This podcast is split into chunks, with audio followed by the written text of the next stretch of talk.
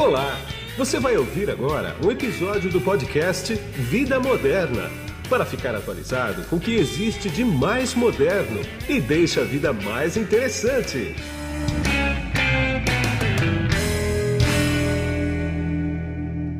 Bom, quem está comigo aqui agora é o Walter Koch, que ele é pioneiro e evangelista na gestão de documentos no Brasil. Tudo bom, Walter? Oi, Guido. Bom dia. Tudo bem? Bom dia. Primeiro eu quero te cumprimentar porque você foi eleito aí, você foi nomeado um fellow no Congresso Anual da INDA, Association of Intelligent Information Management. Fala um pouco dessa, dessa nomeação para mim aí. É, a AIM ela é a entidade mais antiga que nós temos no mundo hoje na gestão da informação. Né? A AIM ela foi criada em 1943, ela vem lá da época do microfilme e ela tecnologicamente veio se atualizando de lá para cá. Né? Ah. Na década de 80, ela passou para a digitalização de documentos, document imaging, depois veio a gestão de conteúdo web, entrou a inteligência artificial e assim por diante. E eles, em 1963, criaram um conceito de fellow, né? ou seja, seriam tá. os membros da associação que se destacaram uh, por conta da indústria pelas, pelas suas atividades. Né? Então, a AIM ela, ela tem até hoje 229 fellows, é um, uh, em, nós estamos falando aí em 60 anos, né? então eu acho que é algo bem representativo. Nós tínhamos um brasileiro na década de 90, por ah. conta do seu trabalho no mundo do microfilme, com muito orgulho, eu sou o primeiro brasileiro realmente por conta do mundo digital. Parabéns. É, e, e, essa premiação veio por conta, então, pelo nosso trabalho, tanto de evangelização, né? você me chamou de evangelista, né? a gente teve a oportunidade de, de disseminar os conceitos dessa indústria no Brasil e em 30 países ao redor do mundo. Me diz uma coisa, como é que você entrou nesse mercado? Como é que, quando foi que você viu que você, opa, essa coisa aqui é bacana, eu vou me dedicar a isso aqui? Na década de 80, eu, eu trabalhava na IBM na Alemanha e a, a IBM, naquela época, surgiu com uma linha de produtos chamada Image Plus. Né? O Image ah. Plus inicialmente rodava na plataforma OS2, então era o Image Plus sim, 2. Sim. Né? Rodava no, no, no AS400, era o Image Plus 400, e ainda tinha o, o Image Plus MVS. Né? E quando vi aqueles, aqueles conceitos e principalmente os benefícios que as primeiras organizações estavam tendo uh, com o uso dessas tecnologias, eu me encantei. Né? O, o, primeiro vídeo que a IBM tinha sobre a família Image Plus MVS era de uma seguradora. Né? E aí no, ele mostrava uma pessoa ligando para a seguradora e a pessoa olhando o dossiê daquele sinistro na tela e respondendo de pronto. Né? Essa, essa imagem eu nunca mais esqueci. Né? E eu falei, gente, olha que maravilha a tecnologia, como ela está ajudando né, as pessoas, como ela está facilitando a vida das pessoas né, e os processos de negócio. Então, eu, eu efetivamente enfiei o pé em 86 e desde lá minha especialização tem sido essa gestão uh, de documentos com o uso de tecnologia. Entendi. O que é, na minha opinião, isso, isso acaba por preservar informação e preservar a memória de, algum, de alguma maneira, né? Isso é fantástico. O que, o que era um problema antigamente, isso, né? Sim. É, é, veja, vamos começar pela própria Biblioteca do, do Vaticano, tá é. certo? É. Quantas obras você tinha lá que elas não eram acessíveis ao público, exatamente para preservar o documento do manuseio? Sim. Né? E, e um, dos, um, dos, grandes benefícios que a digitalização nos trouxe foi exatamente a disponibilização de documentos que eventualmente não seriam disponíveis é, é, por questão de preservação. Né? E agora, essa questão de preservação, eu quero levar mais longe, não deixa de ser um backup. Tá certo? Sim, sem dúvida. Né? Ou seja, você está deixando é, para efeito de trabalho a imagem digital e você está guardando o teu original em algum outro lugar, né? E você continua mantendo o original, ou seja, eu tenho um backup daquela informação. enquanto essa tecnologia não tinha se popularizado, né, era extremamente difícil, quer dizer, o acesso era limitado. E aí entra mais um fator, que é o fator da velocidade, da disponibilidade da, da informação e da quebra das barreiras geográficas. Né? Eu tenho uma história que eu, que eu adoro contar. Eu ah. estava dando um treinamento em Dubai, eu estava no hotel e eu assisti as duas vans chegando no Congresso norte-americano com o relatório do STAR sobre o impeachment do Clinton. Tá? E eu falei, nossa, olha que coisa. E na manhã seguinte, nós assistimos um dos maiores engarrafamentos nos servidores do Congresso norte-americano, porque o relatório do STAR havia sido digitalizado durante aquela noite e o mundo inteiro querendo conhecer os detalhes picantes da vida sexual do Clinton. então, é, é, e eu digo, olha que coisa fascinante. Eu vi ontem eles entrar com esse negócio no Congresso americano, hoje de manhã eu estou aqui em Dubai e eu tenho acesso né, a, é, é, é, a, a esses detalhes. Pois é. E você tem uma visão interessante sobre digitalização de documento, né? Que você fala que a digitalização ela não é para você digitalizar e jogar fora o original, né? Fala Veja, um pouco sobre isso para mim. É, é, é, o, o, objetivo primário da digitalização não é uma, não é, é uma substituição de suporte.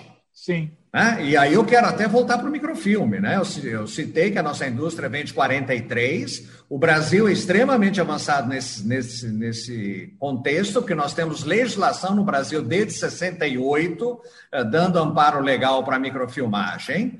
E a, e a, ideia nunca foi é, que você estava fazendo um traslado de suporte para eliminar o outro. Né? O microfilme foi olhado como backup por muito tempo, tá certo? Ou o microfilme foi exatamente usado para o manuseio, né? e aí a gente volta porque a gente estava falando há pouco, né? e a mesma coisa a digitalização, quer dizer, Sim. eu quero eliminar o papel do processo físico, porque o papel realmente é caro, é caro transportar o papel, né? Eu quero lembrar que a compensação de cheques no imagem no Brasil foi justificada por, por exemplo, 72 aviões voando toda a noite com uma lote de cheque para cima e para baixo. Olha que coisa. Né? Então, é, a ideia era acabar com isso, tá certo? Né? Então, eu estou tirando o papel do processo de negócio. E com isso, obviamente, eu estou ganhando agilidade, estou reduzindo logística, estou tendo uma série de benefícios. Eventualmente, eu posso eliminar esse papel se eu tiver um amparo legal para tanto. Né? Que é uma discussão à parte sobre o que aconteceu no Brasil aí nos últimos 30 anos. Mas o objetivo primário aqui é o ganho de produtividade e a redução de riscos. Né? Quando eu falo redução de risco, é tanto risco físico, ou seja, eu ter um backup, né? E aí eu quero te lembrar quantas empresas de guarda já queimaram aqui no país, e a gente sabe Sim. muito bem né? A dor que isso trouxe, ou Sim. até o próprio. Esses dias eu tive que lembrar um oficial das Forças Armadas do incêndio do aeroporto de Santos Dumont, no Rio de Janeiro. Sim. O que isso implicou com o acervo que tinha lá, tá certo? Né? Então, daí a eliminação do risco físico através do backup. E o segundo, hoje em dia, mais do que nunca, a preocupação com o risco de compliance. Ou seja, a imagem, através dos metadados, ela vai me permitir identificar quando que eu preciso descartar ou dar uma destinação a esse documento por conta do término da sua temporalidade. Qual que é o mercado que mais utiliza digitalização hoje? É o, é o mercado bancário, financeiro mesmo? E medicina, como é que está nisso, hein? Não, eu diria que são todos, Guido. Sinceramente, é, é, veja, eu, eu atuei muito tempo na construção civil, né, praticamente nas dez maiores construtoras. Tem um projeto maravilhoso para o Ministério da Educação na Arábia Saudita, eles construíram 3 mil escolas simultaneamente. Poxa tá? vida. E eu te garanto que construir 3 mil escolas simultaneamente, se você não tem um sistema de gestão documental fantástico, que realmente te consiga acompanhar 3 mil projetos espalhados no território nacional todo, né, através de imagens, e aí vinha desde câmeras filmando a obra, é, a documentação física, relatórios e assim por diante. Né? Então, é um exemplo de construção civil. Né? A gente tem aí hoje na área de ensino o pessoal com toda a documentação de alunos. O judiciário, hoje, eu não consigo mais imaginar um judiciário baseado no papel. Né? Então, o Morrec Jus, o Poder Judiciário Brasileiro, foi um dos pioneiros, dos grandes pioneiros né, com a implementação desse tipo de, de tecnologia. Né? Você falou medicina, quer dizer, o, o, que a gente enxerga é que o teu prontuário vai estar na nuvem. Né? E, na, e na hora que você tiver algum problema, não interessa onde você esteja, o pessoal vai conseguir acessar o teu prontuário né? e ter todo o teu histórico médico né, independentemente de localização física, é, hospital, onde quer que você esteja. Né? Então, é, é, eu, eu não enxergo mais uma indústria especificamente tendo benefício. Pelo contrário, eu seria capaz de perguntar hoje qual é a indústria que não teria um benefício né, disso. Talvez os cartórios, porque estão acabando com, né, é, é. com a mamata deles, tá certo? Mas é. o, o, o restante eu só enxergo benefício. Agora, além da além disso, você é também um grande colaborador da ABNT, né? E ISO e tudo mais. Você é muito consultado para isso? Para quê? Para criar processos, para validar alguma coisa? É, Guido, o que, que acontece? A ABNT, ela, ela não só é, é, traz as melhores práticas internacionais da ISO e de outras organizações, né, como ela também é, é desenvolve documentos chamados práticas recomendadas. Sim. É, nós começamos com, com o CB14 na ABNT, inicialmente para traduzir normas ISO. E dentro da ISO, curiosamente, existem dois comitês técnicos hoje, tem o 47, que é voltado para gestão documental, e o 171, que é voltado para sistemas de gestão documental. E se nós olharmos os dois, existem hoje mais de 200 normas ISO para gestão documental. Né? Então, o nosso objetivo inicialmente foi em trazer essas melhores práticas, gerando NBRs. O setor público, por exemplo, ele precisa ter um documento NBR, ele não pode estar usando uma, uma norma ISO é, é, é, em inglês ou, ou Sim. quer que seja. Então, a geração de NBRs que começasse a dar suporte, né, inicialmente ao setor público, mas na sequência à iniciativa privada, para licitações, para é, a implementações de sistemas, definições de modelos de metadados e assim por diante, calcados nas melhores práticas. Tá? E a gente fez isso aí nos últimos anos, eu diria que com bastante sucesso, e eu fico muito satisfeito de ver que lentamente essas melhores práticas começam a permear e as organizações brasileiras começam a, a, é, a ajustar os seus sistemas sobre essas melhores práticas. Mais recentemente, nós começamos a trabalhar num documento que visa dar suporte ao decreto 10278, né, especificando detalhes que estão mencionados no decreto, mas que não foram materializados. Então, por exemplo, o decreto fala controle de qualidade de imagem. Né? Controle de qualidade de imagem, para a maioria das pessoas, é ah, tem que estar tá bom para ler, tá certo? Só que do ponto de vista de uma máquina, tem muito mais coisas que eu preciso. Né? Eu, eu, tenho, por exemplo, o OCR, os mecanismos de reconhecimento de texto, eles são extremamente sensíveis. Se eu tenho uma imagem com uma torção acima de 2 graus, o índice de reconhecimento cai lá embaixo. Então, por exemplo, controle de qualidade de imagem, eu preciso dizer, olha, né, a torção máxima da imagem deve ser 2 graus. Aliás, isso vale, por exemplo, no setor financeiro já há bastante tempo. Né? Ou, por exemplo, é, é, qual é o contraste e brilho? Número de pixels pretos, número de pixels brancos. Tá. Por quê? Entendi. Quando eu, tô, eu, faço uma assinatura com uma caneta em outra cor, eventualmente eu posso estar tá perdendo parte da assinatura. E a assinatura, né, a gente continua hoje ainda colocando um valor grande nela para conferir uma autenticidade. Então, essa assinatura tem que ser passível de ser analisada por um perito né, para que ele identifique se a linha está mais grossa, está mais fina, porque isso significa mais pressão, menos pressão, e aí ele vai fazer Sim. o laudo da assinatura. É, só para contextualizar, o decreto federal 10278, ele foi é do ano passado, né? E ele é confere, confere aos documentos digitalizados o mesmo efeito legal dos, do papel. O né? original, isso. Do original, né? É. Ah, Agora, você falou assim que você teve em muitos locais pelo mundo já, né? Com 30 países, você falou? Isso. Então, uh, você ia por quê? Pediam para você ir? Quem pedia? Era o teu trabalho normal? Isso? Como é, como é, como é que se dava isso? É, o, o eu, eu, tive duas formas de início. É, uma foi eu me tornei instrutor de programas de certificação de profissionais da nossa indústria. Nós tivemos já uma série de programas de certificação uh, ao longo do tempo. O primeiro surgiu em 1995.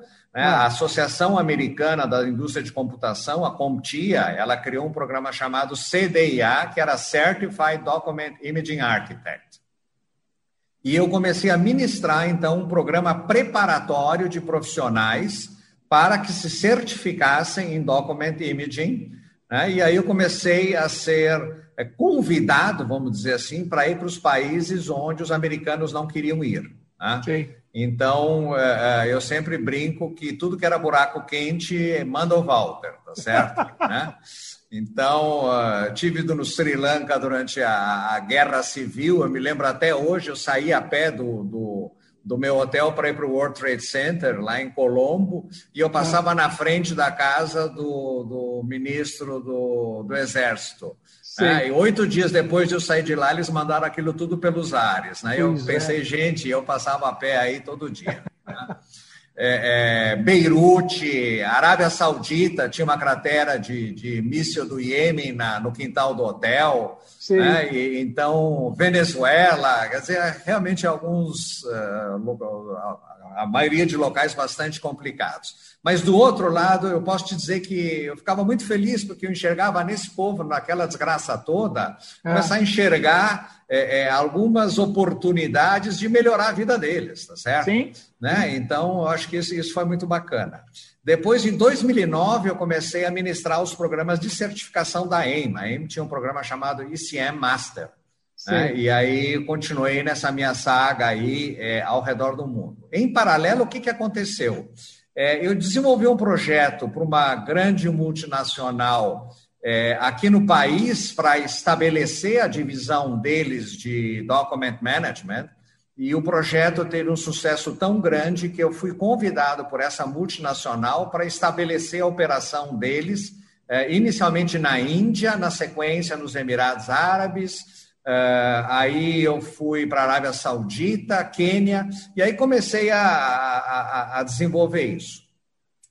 O que, aconteceu mais recentemente? Essa altura do campeonato, nos buracos quentes do mundo, o pessoal me conhece. Né? Sim, então, sim. quando surgem os projetos cabeludos, que nem eu comentei agora há pouco, a Arábia Saudita queria gerenciar a documentação de 3 mil obras simultaneamente, né? Chama aquele doidinho lá, né? E que ele pelo menos já nos contou que ele sabe, né? Vamos ver Exatamente. se ele faz, entendeu? Exatamente. Então, é, é, hoje a minha atuação lá fora é muito mais consultiva do que de evangelizador. Entendi. Agora, Walter, lá no começo, quando a gente começou a bater um papo, você falou que hoje a inteligência artificial ela é bastante importante, né? Para a digitalização de documentos. Qual é a importância efetiva dela? Onde que ela, onde que a inteligência artificial entra aí na história? É, Guido, a inteligência artificial ela entra em dois lugares, na verdade. Né? O, o, o primeiro momento onde ela se tornou fundamental é no processo de captura da informação. Né? Porque, veja, é, é, uma digitalização gera um arquivo imagem. Sim. Né? Então você vai ter lá um x37.tif, né? Ou você vai ter lá um, sei lá, papa papa, não sei o que, ponto PDF. Não te diz nada. Não. Não te diz nada. Né? Eu dependo de uma estrutura de dados sobre esse dado, ou seja, sobre esse arquivo, que me diga o que, que ele é. Né? Esse dado sobre o dado a gente tecnicamente chama de metadado. Sim. Né? Então, esses metadados vão ser o descritor de que, que tem dentro desse arquivo. Né? Lá atrás, essa geração do índice do metadado era feito na mão. Né? E, consequentemente, era um processo trabalhoso e a recomendação era gere a menor estrutura de índice possível. Sim. Consequentemente, se eu tenho pouco índice, fica mais difícil eu achar as coisas. Veio o OCR, né, o Optical Character Recognition, reconhecimento de caracteres óticos, Né? E ele começou a me permitir extrair de forma automática algumas coisas de dentro dessa imagem, de dentro desse documento, começando a gerar metadados para mim de forma automática. Mas ainda eu tinha alguns déficits aí do ponto de vista de índice de, de, de reconhecimento, né? e bem como, eh, eh, eventualmente, até de falsos verdadeiros. Então, se começou a empregar a inteligência artificial para apurar esse processo de extração de informações do documento em si. Né? Então, hoje eu posso dizer que a gente tem tido índices de reconhecimento bem mais altos, inclusive de manuscrito, né? Semana passada foi o congresso da EME, para minha surpresa, um dos fornecedores que estava lá, inclusive, chegou a mostrar reconhecimento de assinatura. Né? Quer dizer, aí realmente me caiu o queixo, porque isso era um tabu, era um mito há muito tempo na nossa indústria, e hoje a inteligência artificial começa a te permitir você ter uma extração, então, muito mais precisa e sofisticada do conteúdo do documento para gerar a tua estrutura de metadados. Né? Então, o, o, o, primeiro ponto aqui é a inteligência artificial, ela hoje nos permite referenciar a informação de uma maneira muito mais rica. Tá. O segundo ponto é, bom, agora eu tenho então lá o meu objeto, é, a minha informação, e eu tenho uma estrutura de metadados extremamente rica.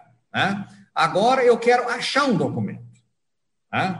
Veja, é, então começou a vir a pesquisa inteligente né? usando semântica, cognição, né? o próprio machine learning e assim por diante, para fazer a busca da informação.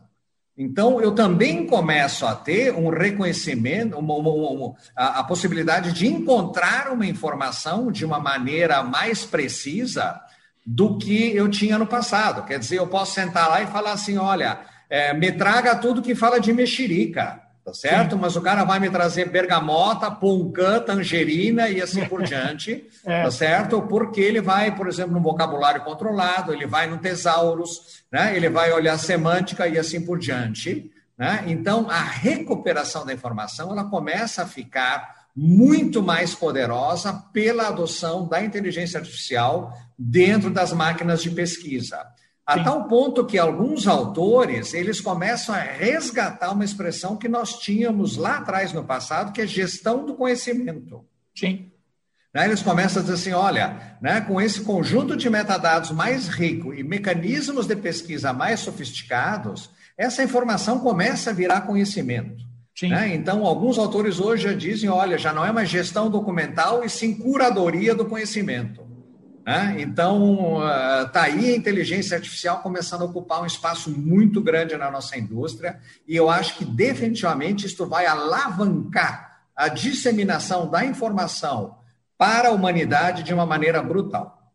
Entendi. Para a gente finalizar agora, uh, esses processos todos, eles são uma exclusividade dos grandes centros econômicos, como São Paulo, Rio de Janeiro, Belo Horizonte, Porto Alegre, né? ou o interior do Brasil ele está se digitalizando também, sendo que aqui eu faço um adendo com a disseminação dos dispositivos móveis, smartphones e tudo mais. Quando você tira foto de um documento, você está digitalizando ele? Sim, você está digitalizando ele. Né? Hoje, cada vez mais, o mundo do dispositivo móvel é encarado seriamente como um dos canais de digitalização. Está né? Tá aí é, é, é, alguns processos já institucionalizados em organizações, por exemplo, abertura de conta. Né? Hoje em dia, no setor financeiro, praticamente inadmissível você pensar alguém não está abrindo conta com, com com o uso do dispositivo móvel, é. e isso explodiu aí é, é, nos últimos meses por conta do Covid, tá certo? Sim. Então, veja, o dispositivo móvel, qualquer lugarejo que eu tenha um dispositivo móvel, né, eu teoricamente tenho um scanner. Né, isso significa que me permite incluir este vilarejo dentro de um processo. Aliás, no passado, isso já acontecia com fax. Né, eu me lembro aí, há 15, 20 anos atrás, é, é, lojinhas em localidades muito remotas, digitalizando uma ficha cadastral de um cliente, mandando isso por fax para uma empresa de BPO aqui em São Paulo para fazer uma análise de crédito e devolver o score para a loja e o sujeito parado lá na loja, porque esse processo, em questão de alguns minutos, já tinha condições de saber, olha, qual é o score desse cara, vou dar o crédito para ele, para ele fazer a compra comigo ou não. Né? Então, a gente tem um processo aí de, de inclusão digital de toda a localidade que, que tenha um fax ou que tenha um dispositivo móvel, tá certo? Né? Mas em cima da tua pergunta, me lembra é, é, é, é um, um, um, fato inusitado que, que eu gosto de contar para o pessoal lá fora. Né? É, é, você sabe que alguns bancos brasileiros eles atendem as populações ribeirinhas na, na região do Amazonas com o uso de barcos ou de navios, tá certo? Né? E, e eu tenho um vídeo da agência fluvial do Bradesco no Rio Amazonas, que nós apresentamos lá fora no contexto do projeto do Bradesco, né? E até o, os gringos ficam olhando assim, eu falava assim, olha, levou 36 dias para colocar um scanner dentro desse navio aqui, né? Porque são 18 dias para ele voltar ao seu porto de origem, né? Então, a primeira vez se colocou o scanner, fez toda a instalação de hardware e assim por diante, né? Ele deu né, a volta dele de 18 dias, e aí na segunda vez se fez toda a instalação de software, customização e assim por diante. Né? Então, por exemplo, tem um scanner navegando para cima e para baixo no rio Amazonas, em cada uma daquelas paradas dele, eventualmente se tem algum documento, algum cheque, alguma coisa que precisa ser capturado, vai ser capturado lá e vai ser transmitido para o satélite para uma base para ele ficar armazenado lá. Entendi. Tá muito bem. Eu quero agradecer bastante o tempo que você despendeu comigo aqui. Eu sei que a tua agenda lá é bastante concorrida. Muito obrigado por isso, viu? Eu que te agradeço pela oportunidade e principalmente em nos ajudar a estar evangelizando uh, esse país que tem uma oportunidade tão grande de uso dessas tecnologias uh, para a sua melhoria de processos, ganhos de produtividade e conformidade. Ah, e parabéns pela, pela nomeação de Fellow, né? E que aconteceu recentemente. Já recebeu algum prêmio, alguma coisa assim ou não? É, a nível do Fellow, não. O Fellow não. realmente é, é, a minha primeira, meu primeiro grande reconhecimento internacional. Tem alguns prêmios nacionais, mas internacional esse é o primeiro. Tá bom, então meus parabéns mais uma vez. Muito obrigado. E, e aqui é Guido Orlando Júnior, diretor de conteúdo do portal Vida Moderna que você acesse em www.vidamoderna.com.br. Tchau! Você acabou de ouvir um episódio do podcast Vida Moderna. Assine grátis nos apps Spotify, iTunes, Deezer, Tuning, Google Podcast e Android Podcast.